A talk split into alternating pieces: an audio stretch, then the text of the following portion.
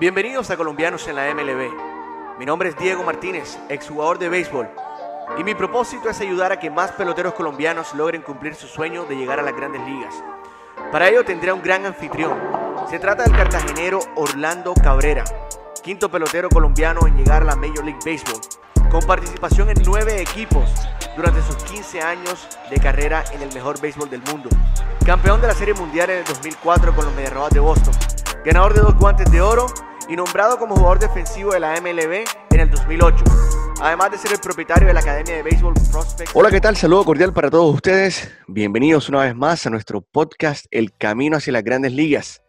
Estaremos en esta oportunidad con nuestro anfitrión Orlando Cabrera. ¿Cómo estás, Orlando? ¿Cómo estás? Bien, Diego, bien, Diego, gracias. Un saludo a todos los, la gente que nos escucha y que, y que, nos, y que nos ve por, eh, por YouTube. Hoy, hoy pues no vamos a tener a, a Holbert porque ya comenzó Spring Training y Holbert pues está ya en, en labores y pues esperemos que podamos tenerlo pronto eh, cuando se tenga el tiempo. Pero mientras tanto, vamos a comenzar nosotros dos.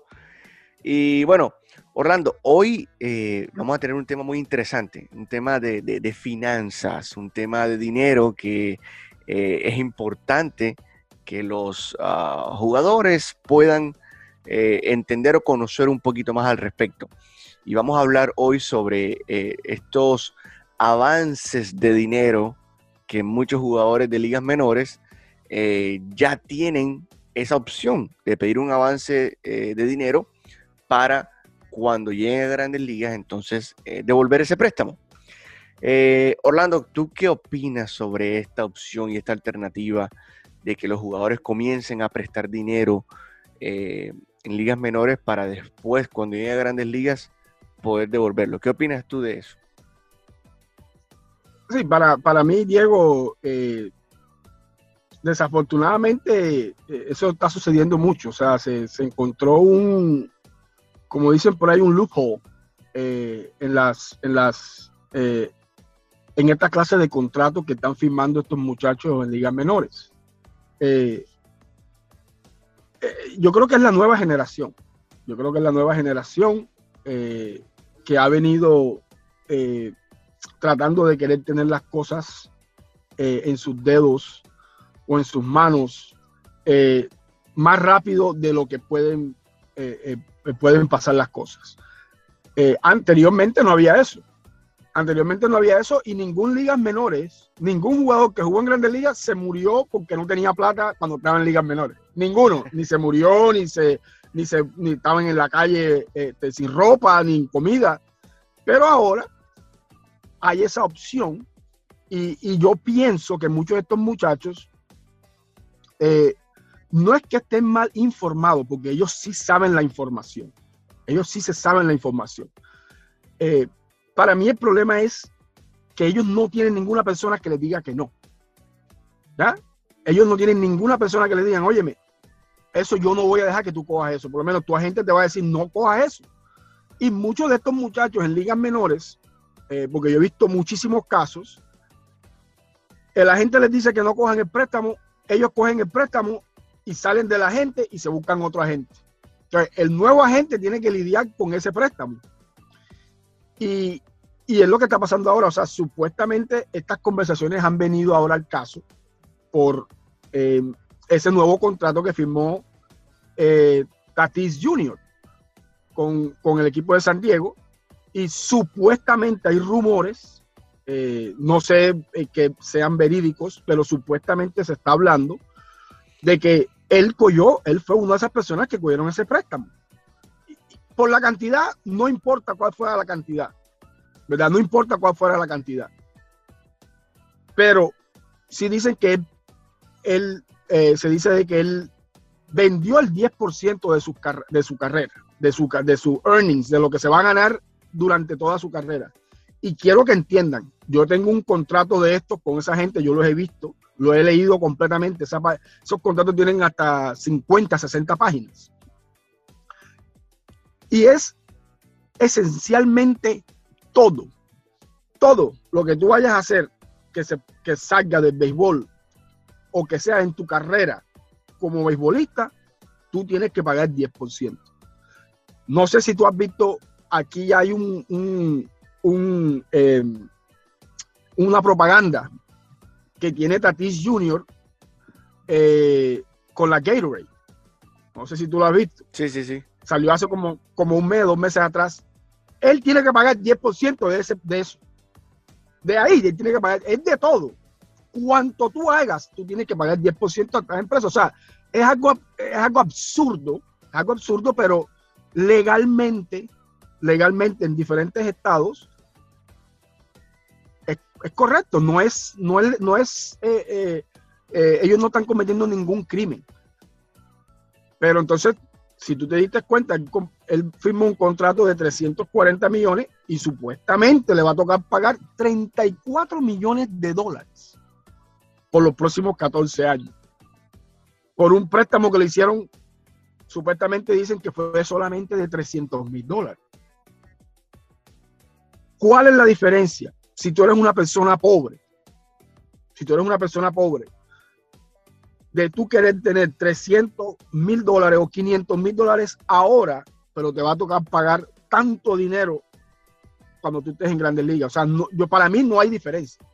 La diferencia, eh, eh, eh, sí hay, perdón, la diferencia sí la hay y es demasiado grande demasiado grande porque tú estás dando demasiado de tu trabajo por un préstamo que no tiene sentido para ti cogerlo.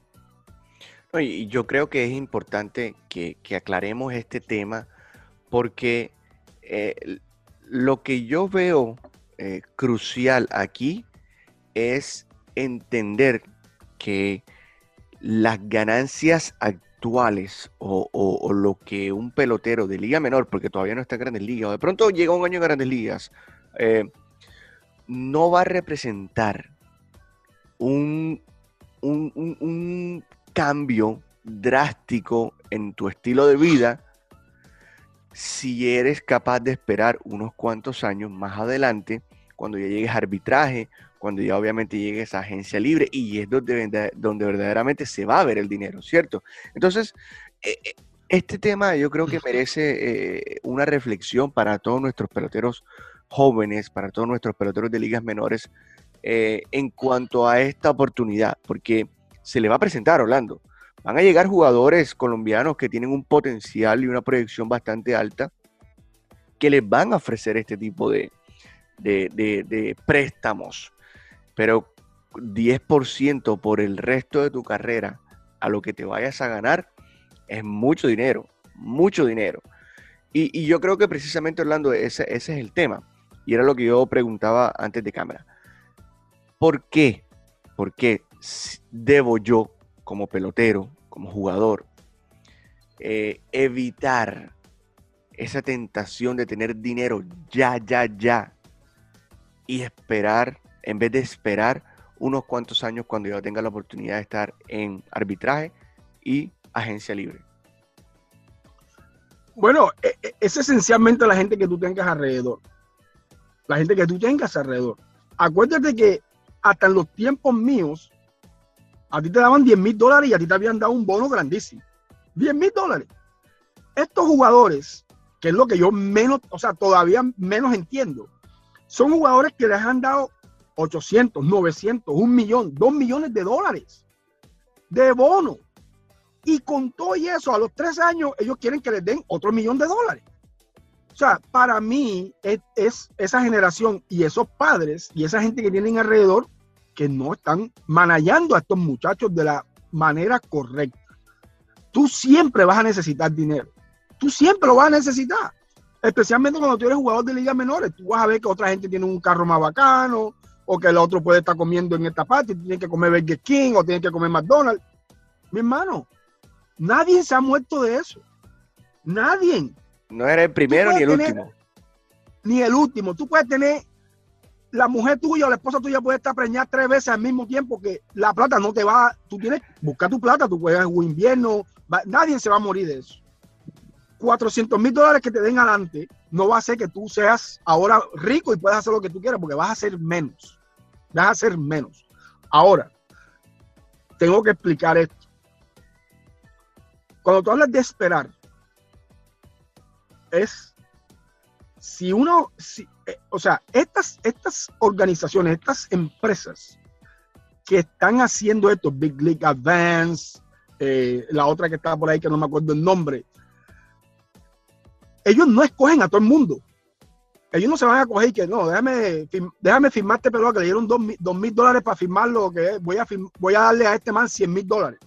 Ellos no escogen a todo el mundo. Ellos están escogiendo. Ellos saben, ellos saben, ellos tienen gente infiltrada en todas las organizaciones diciéndole cuáles son las personas que van a ser las futuras estrellas del béisbol. Ellos no hacen esto a la loca.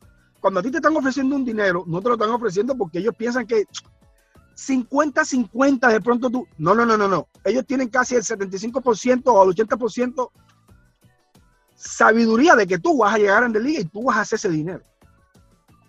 ¿Ya? Eso no es a la loca, eso no es porque que, voy a tirar aquí para ver quién me sale de, la, de, de aquí de la bolsa. No. Entonces, si a ti ya te están diciendo eso, hay posibilidades y hay una gran posibilidad de que tú vas a ser un jugador de grande liga. Espera un año, dos años más. ¿Cuál es el desespero de querer tener dos pesos en el bolsillo ahora? Ahora, hay una cosa que yo necesito explicarles también sobre el dinero. Y muchos de estos muchachos no saben. El 99% de los muchachos que están ahí no saben lo que es ese dinero. No importa la cantidad de dinero que tú tengas en el bolsillo, si tú estás tratando el dinero de esta manera, no importa lo que te vayas a ganar, tú no lo vas a tener por mucho tiempo. Eso te lo aseguro yo a ti que ese dinero no va a estar ahí por mucho tiempo. No importa cuánto tú, te hayas ganado. Porque no le estás dando el valor suficiente a tu trabajo ni al dinero que tú te estás ganando. Porque te lo estás ganando demasiado fácil. Ah, y eso es peligrosísimo. Peligrosísimo. Muchos de los jugadores eh, eh, que yo conozco ahora nuevo, muchos a veces no, no quieren oír una persona como yo diciéndole las cosas como son. Porque ellos siempre han oído sí, sí, sí, yes, yes, sí, sí. Cuando, tú, cuando ellos dicen no, ellos dicen, oye, pero ven acá, ¿y por qué te vas a meter? Porque es, la, esa es la verdadera forma de hacer las cosas. Tú no necesitas ese dinero ahora. No la necesitas. O sea, Imagínate que yo hubiera cogido ese préstamo cuando yo estaba en ligas menores. Tú puedes buscar ajustes a esos préstamos. Tú puedes decir, oye, yo, yo voy a coger tanto, pero yo quiero que me nada más pagar el 3%, yo nada más quiero pagar esto, nada más quiero pagar tres años, nada más quiero pagar cinco años. Tú puedes hacer que tu agente haga una negociación. Claro. Si no se puede, sigue caminando, sigue caminando porque ahora mismo en ligas menores se está ganando mucho mejor de lo que nosotros ganábamos anteriormente. Se está ganando mucho mejor, mucho mejor. Y tú puedes mantener a tu familia por los 12 meses que, que estás, eh, eh, los otros 6 meses que no estás ganando con ese dinero. No, y, vuelvo y repito, yo creo que es importante eh, entender el concepto de estos préstamos. es, simplemente un, un préstamo de un dinero por entre el 5 y el 10%, por, 10 de, las, de todas las ganancias futuras cuando llegue a Grandes Ligas. El ejemplo ya lo acabamos de mencionar eh, con este mega contrato que firmó eh, este joven eh, dominicano. Pero el, tema aquí, más allá de esta opción de préstamos, es entender, obviamente, que cuando uno tiene esta oportunidad de tener dinero en el bolsillo ya, el ahora, en el momento instantáneo, eh, tiende uno a olvidar las consecuencias más adelante. Y es por eso que Orlando eh, es importante que, nosotros sigamos haciendo énfasis en eso. Eh, porque lo que dices tú, Orlando, ¿de qué le sirve? O sea, o, más bien, planteémoslo de esta manera uno como jugador, vamos a ponernos, yo quiero hacer el ejercicio como jugador, Orlando. Si yo soy un jugador y, tengo esa oportunidad, tengo esa oportunidad de tener ese, ese préstamo, pero ¿para qué? O sea, ¿para qué un pelotero eh, de liga menor necesita un préstamo de tanto dinero? ¿En qué lo puede invertir? O sea, eh, eh, comprar una casa, comprar carros, o sea, ¿en qué invierte un jugador de liga menor el dinero? que necesite un préstamo de esa magnitud, Orlando. si ya le dieron un bono de los, del, mismo valor, 500, 600, 800 mil dólares? ¿Para qué? Sí, es que por ahí, ahí va la, la cuestión. Por eso es que yo lo estoy diciendo. Si tú eres pobre, si tú eres pobre, no tengo nada, no, tengo, no tengo ni zapatos, la casa está en el barro, lo que tú quieras. Y tú trabajaste duro y conseguiste una firma. Y ese equipo te da a ti 250 mil dólares. Oye, de cero a 250 mil dólares. Tú no tenías para comprar la casa, no tenías para comprar el carrito, no tenías para comprar todo lo que tenías que comprar. ¿Cierto? Sí lo tienes. Si querías comprar el apartamento que querías tener de, eh, invertir, lo que tú querías tener, 250 mil dólares. ¿Cómo es posible que tú a los dos años o tres años siguientes, tú necesites otra vez 250 mil dólares? No existe. O sea, no, no, no cabe de que un jugador tan joven, tan joven, porque te firman a los 16 años, estamos hablando a los 19, tú estás pidiendo otra vez 200 mil dólares. ¿Quién necesita un jugador de, a los 19 años? Sí. Y, y sí lo digo, o sea, esto empezó, y yo, yo, yo oí en podcast la hora entera que ese señor habló. Eh, es un muchacho que jugó, él jugó con los Phillies. Sí. Jugó en Grandes Ligas, pichó, eh, un, un, pelado ahí, no me acuerdo el nombre ahora mismo. Y este pelado dice que cuando él estaba en ligas menores, él pasó mucho trabajo. Pasó mucho trabajo. Oye, un pelado que le dieron la primera le dieron beca 100% cuando estaba pichando en la universidad. Después que salió lo firmaron, llegó a Grandes Ligas, jugó en Grandes Ligas y dijo, oye, espérate, aquí hay un espacio, porque es que, ¿cómo es posible que los jugadores en ligas menores no tengan los millones de dólares que tienen los Grandes Ligas? Porque es que son en, esos son ligas menores. Claro. Ellos no son Grandes Ligas. Ya, entonces, ¿qué dijo él? Yo vi esa oportunidad para ayudar, digo, yo quería ayudar a mis, a mí, a los jugadores que jugaron conmigo. Óyeme, esto es un tipo como de dos metros de estatura, blanco y zurdo. Creo que es pitcher zurdo, no sé si es pitcher zurdo, de hecho, no me acuerdo. Eh, eh, esos son gente que son la gente más privilegiada que hay aquí en Estados Unidos. ¿Ok? Y él pensó que él quería ayudar a la gente como él. De los 150 clientes que tiene la empresa de él. ¿Tú sabes cuánta gente blanca hay? ¿Y cuántos americanos hay? Cero. Cero. Todos los, clientes de él son gente que él le, le, ha cogido la ventaja a jugadores pobres que vienen de, de Dominicana y de Latinoamérica y entonces dice que los está ayudando. Él no los está ayudando. Él se está aprovechando de eso. Ah, ¿Por qué? Porque él ve que los muchachos no tienen dinero, no tienen para coger un Uber, no tienen paseto porque los americanos sí, ya ellos saben la vida aquí en, Estados Unidos. Ya ellos saben cómo moverse. Ya ellos saben que cuando a un americano le dan 500 mil dólares de bono, el americano no viene y se compra un Lamborghini, ni se compra. Ellos se lo dan a un financial advisor. Sí. ¿Ya? Y a ellos todos los meses le dan un pedacito de dinero para que ellos gasten. El, el latino no. El latino le dan 500 mil dólares ellos le dan 50 mil a la familia, entonces los otros 450 mil dólares, ellos se lo gastan en lo que ellos les da la gana. Sí. ¿Ya? Y se va el bono. Entonces, cuando llegan a Estados Unidos, no hay un peso en las cuentas. No hay como coger para aquí, no hay como coger para el otro lado. Y esa necesidad de tener dinero, porque ellos no saben cómo actuar sin tener ese dinero, los hace pedir y, pedir esos préstamos. Yo creo, Orlando, que eh, otro de los temas importantes que tú mencionaste es al principio es las personas que te rodean. Si tú tienes buenas personas con buenos consejos, eh, obviamente va a ser mucho más fácil para el pelotero tomar decisiones. Pero si no hay nadie que sepa el tema, si no hay nadie que lo asesore, si no hay nadie que lo oriente en este tipo de, de, de, de temas, vuelvo y repito, que no son de conocimiento familiar. O sea, si, si, si yo no vengo de, de, de, este tipo de situaciones, si yo no tengo esta, si yo no he tenido esta experiencia con, con, con el manejo del dinero, va a ser muy difícil, eh, va a ser muy difícil que tú vayas a tomar una buena decisión, ¿cierto? Entonces, volvemos al tema, Orlando. ¿Qué tan importante es contar con gente que te asesore en este tema financiero? Y no solamente la familia, porque es que la familia, si, tú, no, si tú no has tenido la experiencia de, manejar dinero y gran dinero, grandes sumas de dinero, va a ser difícil que tú puedas tomar una decisión al respecto. Pero, ¿cuál es tu recomendación, Orlando, en materia de asesoría para este tipo de, manejo financiero de los muchachos?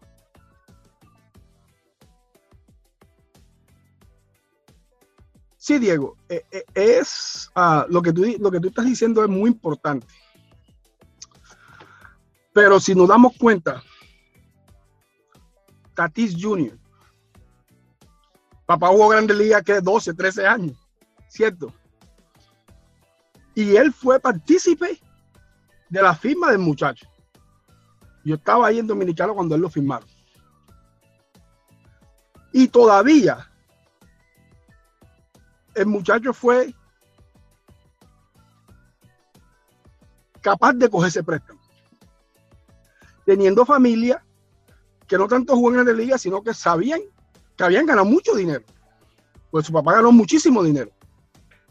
¿Ya? Entonces yo, para mí, yo no lo entiendo, todavía no lo entiendo si es verdad que él cogió esos préstamos. Y para muchos jugadores, yo he visto jugadores que, hubo otro jugador de San Diego que lo cambiaron para Cleveland. A ese chamaquito le dieron como 2 millones de dólares y el chamaquito después cogió como 2 millones de dólares más y vendió como el 20%. Y después lo firmaron por 60 millones. Tiene que pagar 12, 13 millones de dólares, 14 millones. O sea, es algo increíble. Que yo no me explico cómo una persona que tenga alrededor de ellos no lo pueden aguantar. O sea, vamos a sacar la suma. Mira, vamos a sacar sumas y restas y todo lo que tú quieras. Yo estaba sacando eh, el, otro día la cuenta de Tatis. Si Tatis Jr. de verdad firmó ese contrato con esa gente, Tatis Jr. de los, dos, de los 340 millones de dólares, él solamente va a llevarse para su casa libre 100 millones de dólares. 100 millones de dólares. Entonces tú divides los 100 millones de dólares por 14 años y te da más o menos como 8 millones de dólares por año. O sea, eh, por los próximos 14 años él se va a ganar 8 millones de dólares cada año. Pero todo el mundo habla de 340 millones. ¿Ah? ¿Por qué? Porque tiene que pagar casi 50 y pico por ciento de, de impuestos. Más tiene que pagar 5, más 5% a la gente, más el 10% a ese contrato que firmó, que son 34 millones de dólares. O sea, hay veces que uno no le habla ni a, un familiar porque alguien le robó a uno mil dólares o le robó 100 dólares. Uno, ah, este más me cogió 100, 100 pesos. Esa gente le están cogiendo 34 millones de dólares. Fue. 34. O sea, eh, eh, para mí eso yo no, yo no entiendo. O sea, no entiendo. Eh, los muchachos tienen que saber que, que tienen que saber que hay gente que tiene bastante conocimiento de todas estas cosas y que pueden simplificar estas situaciones y darte una mejor, un mejor consejo para que tú tomes una decisión más adecuada. ¿Ya? No la más fácil. De pronto no va a ser la más fácil como siempre. ¿Ya? Porque muchas veces cuando te dan ese dinero, tú te das cuenta que como que las decisiones que tú estás tomando siempre son las más fáciles. Pero como tú lo dices, eso tiene consecuencias cada decisión que uno toma va a tener consecuencias y, y depende de esa decisión, las consecuencias pueden ser muy, muy grandes. Yo, yo opino algo, Orlando. Vamos a poner un ejemplo. No, es lo mismo.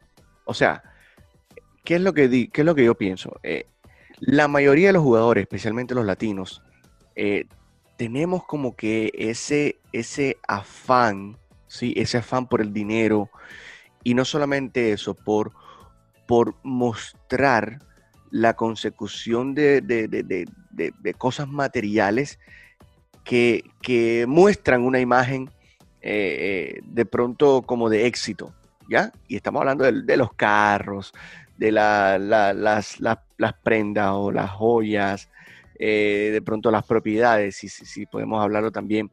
Pero todo ese tipo de, materiales o de cosas materiales no son de pronto lo que realmente te va a determinar si tú eres exitoso o una persona exitosa o no. y, mucho más sin haber conseguido obviamente esa, esa, ese estatus de grandes ligas. Entonces, lo que quiero decir con esto es, hombre, no vale la pena pedir un préstamo para comprarme un carro más lujoso, no vale la pena pedir un préstamo para comprarle una cadena más grande, no vale pedir un préstamo para comprar, eh, eh, bueno, tres, tres, cuatro casas más, ¿sí? Si voy a tener que financiarlas, ¿ya? Financiarlas. Ahora, Orlando, si yo tengo de pronto una calamidad doméstica, o por poner un ejemplo, alguien de mi familia de pronto sufre una enfermedad eh, difícil que de pronto no tenga eh, tratamiento tan sencillo, esa podría ser de pronto una excusa como para, bueno, pedir un préstamo y, resolver esta situación que de pronto sí es más como de vida o muerte, a diferencia de, este tipo de, lujos, si se puede decir así. ¿Qué opinas de eso hoy? ¿O, cómo sería esa, esa, excepción de este préstamo? ¿Qué, ¿Qué opinas? Cero. Cero excusa. Cero excusa. Cero. Óyeme, tú, tú no estás aquí. Mira, yo estaba. Yo estaba viéndome una. Tú sabes que yo ahora empecé a jugar golf y, y me, y, he empezado a, a, ver más y a leer más sobre la carrera de, de, de, ah, Tiger Woods. Uh, que desafortunadamente pues tuvo el accidente ese. Sí, sí, sí, ojalá que se recupere. Sí. Sí. Y, y, yo estaba viendo unas cosas que él estaba diciendo y, él dice, él fue por una etapa donde él estaba jugando súper bien, súper bien, súper bien, súper bien. Y entonces el papá, que era el mejor amigo de él y el que lo enseñó a jugar golf, murió. Murió. Y entonces él, el siguiente torneo, el siguiente torneo que le tocó jugar, él dijo, voy a jugar por ti, papá. Por ti. Y el tipo jugó desastroso. Desastroso. ¿Verdad? Y él dijo, wow, ¿por qué jugué tan mal? Él se dio cuenta, él dijo, oh, yo me acordé de lo que mí siempre me dijo mi papá. Mi papá me dijo, tú tienes que jugar por ti. Tú no puedes jugar por nadie más, sino por ti. Eso se lo he dicho yo mucho a los jugadores que yo tengo en mi academia. Tú no puedes jugar ni por tu papá, ni por tu mamá, ni por más nadie. El único que puedes jugar y por, la única deseo que puedes tener tú para jugar es por ti. Si tú no lo tienes, vete para tu casa. Tú no puedes hacer las cosas por otra gente. Eso es mentira. Tú tienes que hacerlas por ti. Si tú quieres que te salgan bien, tienes que hacerlas por ti. Entonces, cuando tú firmas un contrato y tú piensas que todo el mundo está esperando de que tú lo saques de la pobreza, eso es demasiado presión, demasiada. Tú tienes que hacerlo por ti. ¿Sí? Jay-Z dijo una vez, óyeme, este, ¿por qué tú decidiste ayudar a gente? Y ese tipo, porque a mí me, decían cuando yo era pobre que ayudara a la gente. Y yo decía, pero ¿cómo voy a ayudar a la gente si yo, también soy pobre? Déjame hacerme rico yo para yo poder después ayudar a la gente. Es lo mismo. Es lo mismo ninguna cosa que pase en tu casa, tú eres el que la vas a salvar porque te van a hacer un préstamo. Ninguno. Ninguno. Ahora, tú quieres ponerte esa excusa en la cabeza, es diferente. Pero nada que tú vayas a hacer ahora, tú no lo vas a poder hacer después. Nada. Que tú pienses que ese dinero te va a proveer ahora, tú no lo vas a tener, tú no lo vas a poder conseguir después. después tú lo vas a conseguir 20 veces mejor. Correcto. ¿Ya? Y vamos a lo mismo que yo te dije anteriormente, allí, eh, en los 60, 70, por ahí, unos psicólogos eh, eh, hicieron un, estaban tratando de, ver cómo el, IQ, el IQ es em, el coeficiente intelectual de, los humanos se desarrollaba y cómo podían ellos identificarlo a temprana edad. Y ellos crearon un, un, un ejercicio que es exactamente lo que está pasando ahora mismo con estos ligas menores. Exactamente. Ellos pusieron en un cuarto a un poco de pelados de cinco años. Cinco años. Y le pusieron un plato lleno de, eh, galletas. ¿Verdad? Plato lleno de galletas Oreo. Y le pusieron al otro lado, le pusieron un billete de 20 dólares. De 20 dólares. Y le dijeron a los pelados, si tú esperas 15 minutos 15 minutos después que tú estés sentado al frente de ese billete y de esas galletas, si tú esperas 15 minutos, tú puedes cogerte las galletas y te puedes coger los 20 dólares. Pero si tú coges una galleta de esas antes, no te puede llegar ni la galleta ni te vas a llevar el billete. Óyeme, metieron a 100 pelados haciendo eso. Y como 10 pelados esperaron los 15 minutos. Los otros 90 se mamaron todas las galletas de una vez. Eso es lo que está pasando ahora. Si tú te das cuenta, si a ti te dicen, espera, si tú esperas dos, tres años, tú vas a llevarte las galletas enteras y te vas a llevar billetes de 100, el de 20. Pero no, ellos prefieren comerse una galleta ahora, morder la galleta ahora y dejarse de ganar el resto de las cosas. Eso es el ejemplo más exacto. Y ahí se dan cuenta quién es el que tiene el, eh, eh, em, el coeficiente intelectual más alto. Porque tú tienes que pensar. Tú aquí no puedes actuar. Tú tienes que pensar primero. Tú tienes que decir, espérate, ven acá. Si yo espero, yo espero 15, oye, 15 minutos no es nada. Pero para un niño de, de 5 años, 15 minutos es como, como dos días. Sí. Especialmente al frente de, una, de un plato lleno de galletas. Eh, y así, eso es lo que está pasando. Con los ligas menores es exactamente eso lo que está pasando. No, yo, yo, yo creo, Orlando, que, que, que es muy importante el tema de, de qué personas te rodean, de qué personas están pendientes de ti, que, te, que quieren lo mejor para ti, que te quieren asesorar. Y ojo, este tema financiero es, es muy delicado, muy delicado porque obviamente se cometen decisiones que, que van a tener repercusiones más adelante. Y eso es una de las cosas que nosotros hemos querido precisamente hablar aquí, es entender que el sacrificar las ganancias futuras por una ganancia momentánea e, en el ahora, tiene obviamente consecuencias mucho mayores más adelante. Entonces, yo creo que eh, este tema, Orlando, es muy productivo, muy educativo. Eh, no sé si tienes algo, algo más que decir. Diego, sí. Yo, o sea, nosotros siempre hablamos de, oye, si me pasa algo, ay, si me pasa algo. Yo quiero que ustedes me digan que te salga, porque si se habla mucho de eso es porque eso pasa cada rato, ¿verdad? Háblame de, dame tres nombres de tres jugadores que quisieron esperar y no se ganaron la plata. Dime que tengas tú en la cabeza ahora mismo. Tres jugadores que tú supiste que dijeron, no, yo voy a esperar. Y cuando llegaron a esperar se jodieron el brazo, se jodieron la pierna. ¿Quién? No, no, no, no, no conozco. Ninguno. Es que no pasa. No pasa. Ya me entiendes, pero sí pasa el que coge un contrato mal, malo antes y después quiere que le paguen más. Eso pasa más que lo otro. Y con todo eso todavía la gente sigue cogiendo la plata.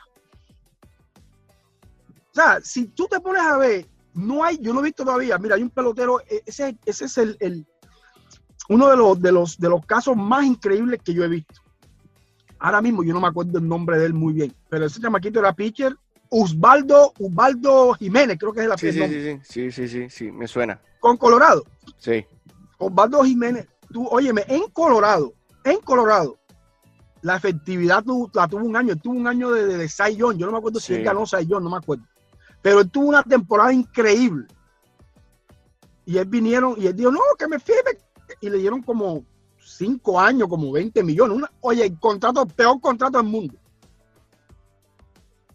Después, el siguiente año, ellos firmaron, al señor le dieron 140 millones. Después firmaron a otro jugador de posición, le dieron 100 millones. Después cogieron un pique y le dieron 80 millones. Oye, pero está diciendo, ven aquí, a mí, ¿por qué no me dieron mi plata? es que sí, lo que pasa es que tú cogiste eso. Después que ya tú firmaste ese contrato, tú no puedes venir a querer, a querer, a, querer pedir más. Hubo un punto donde dijo que no iba a querer pichar más. Y lo tuvieron que cambiar para Baltimore por eso. Porque, sí. óyeme, si tú firmaste ese contrato, ¿para qué lo firmas? Si tú sabes que tú eres un pitcher bueno, si tú sabes que eres un, un pitcher que tú eres ace o eres un segundo, ¿para qué tú coges un contrato de 5 años, 22 millones de dólares? ¿Para qué? Para, espera, que tu dinero, todos los americanos lo hacen. Todos los pitchers americanos, ese que está con, con Washington, le hicieron tomillón, el otro le hicieron tomillón, a, a toda esa gente le han hecho tomillón. Sí. Y esperaron, y, cuando llegaron a su free agency, le dieron 220 millones de dólares. Sí. A todo el mundo. El latino es el único que quiere coger esos contratos. El latino. ¿Y por qué? Porque no quieren esperar, quieren el bling bling, quieren tener las cadenas, quieren tener los carros, quieren tener las casas, pero después están diciendo que le están pagando menos. ¿Eh? Tienen que aprender de que si esperan, las cosas van a estar ahí para ustedes. Miren los contratos grandes. Los contratos grandes son contratos que la gente han esperado van año por año y cuando lleguen a su agencia libre les dan sus 300 millones, sus 250 millones. Mira, uno de los jugadores que que mejores números yo pienso que puso en, en 10 años se llamó Vladimir Guerrero. Pero Vladimir Guerrero, cuando él jugó su primer año en, liga, en, grandes ligas, que quedó segundo en, porque se lastimó, quedó de segundo en eh, jugador, eh, ¿cómo que se llama? Rookie del año. Vladimir firmó un año, 28 millones por 5 años. 28 millones por 5 años. Ese contrato a él lo dejó, lo dejó corto para poder haberse ganado 200 millones de dólares. Esos 30 millones le costaron a él 100 millones de dólares más. Si sí se van a pagar, las consecuencias se pagan si tú lo haces. Tienes que esperar. Esperen, muchachos, esperen y hablen con gente. No se rodeen de gente que nada más les dice sí. Porque no, el mundo y la vida no es solamente sí, sí, sí, eso no existe. ¿Ok? tienen que hablar con gente, tienen que, tomar consejos, tienen que hablar con gente que han pasado por esas experiencias para que tomen ustedes una mejor decisión. Correcto. Eh, bien, bueno, Orlando, no, yo creo que eh, eh, este tema ha sido muy productivo. Creo que es importante que el mensaje se, dé a conocer, que nuestros peloteros escuchen, escuchen escuchen y, tengan paciencia, que la paciencia hace verdaderos sabios. y, ojalá que podamos eh, seguir teniendo esta oportunidad de dirigirnos a estos jugadores. Bueno, Orlando, muchísimas gracias por tu tiempo, gracias por esos consejos, por esas palabras y nos vemos en una próxima oportunidad. Bye. Gracias a todos por haber estado aquí en el camino hacia las grandes ligas. Espero que estos consejos les sirvan tanto en su carrera profesional como en su vida personal. Los invito para que se suscriban a nuestro canal de YouTube y dejen sus comentarios. También para que nos escuchen en el formato de audio de Apple Podcasts, Spotify y Anchor. No se les olvide seguirnos en todas nuestras redes sociales. Instagram, arroba colombianosmlb, Facebook, colombianos en la MLB, Twitter, colombiano MLB. Dios los bendiga. Nos escuchamos en una próxima oportunidad.